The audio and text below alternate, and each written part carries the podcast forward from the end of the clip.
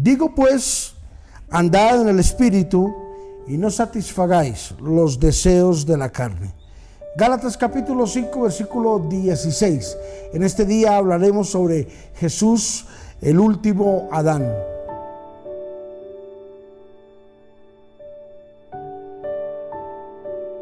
Todo aquel que llena su vida de Dios, su carácter cambia.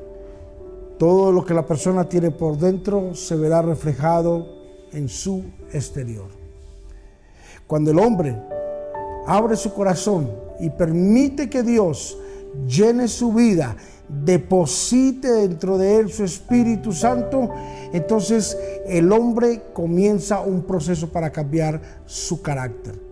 Y ahí lo indispensable de que nosotros entendamos de que somos un depósito de Dios.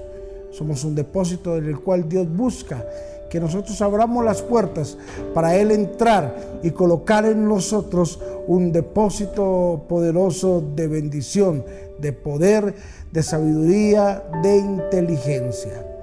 La Biblia dice de que Jesús fue el último Adán. Adán no tuvo papá, Adán no tuvo mamá. Entonces, Adán fue lleno directamente por Dios. Lo que era su, su paternidad, su maternidad, fue directamente dado por parte de Dios. Jesús tuvo un origen con un papá, el Padre Celestial, y tuvo un origen con su mamá, con María. Y en ella se reflejó el carácter. Por eso Jesús tuvo una naturaleza humana y una naturaleza divina. Y en ambas naturalezas reflejaba el carácter tanto del Padre como el carácter de la mamá. Jesús fue el último Adán.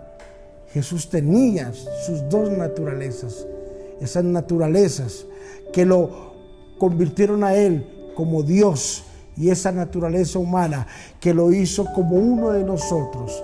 Así es de que es hora que entendamos de que tenemos que ser llenos en nuestra naturaleza humana la que tenemos actualmente, para poder dar testimonio de una evidencia de que Dios vive en nosotros.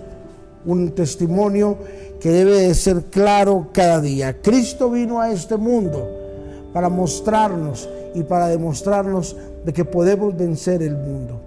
Cristo tenía toda la autoridad y tiene toda la autoridad para decir, podemos vivir, podemos vencer podemos salir adelante, podemos destacarnos en medio de un mundo que está sufriendo mucho tormento, que está sufriendo mucho dolor. Es por, es por tal razón que cuando Jesús nació era para demostrarle a la humanidad de que a pesar de su naturaleza humana se podía vivir y se podía vencer el mundo, sus deleites y sus tentaciones.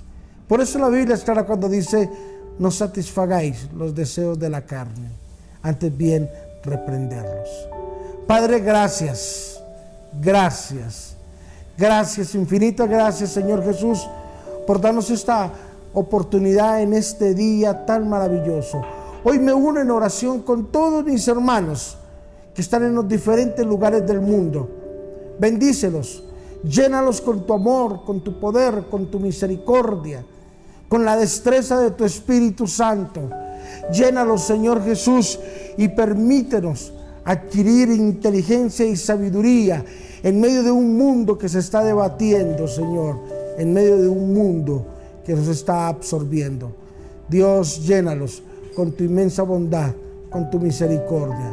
Te rogamos en el nombre de Jesús que nos ayudes, que ayudes a nuestra familia, que ayudes a tu iglesia, que ayudes a todo el mundo, Señor, a salir adelante. En Cristo Jesús, amén y amén. Jesús, la muestra de que sí podemos salir adelante en medio de un mundo fugaz y un mundo absorbente. Bendiciones.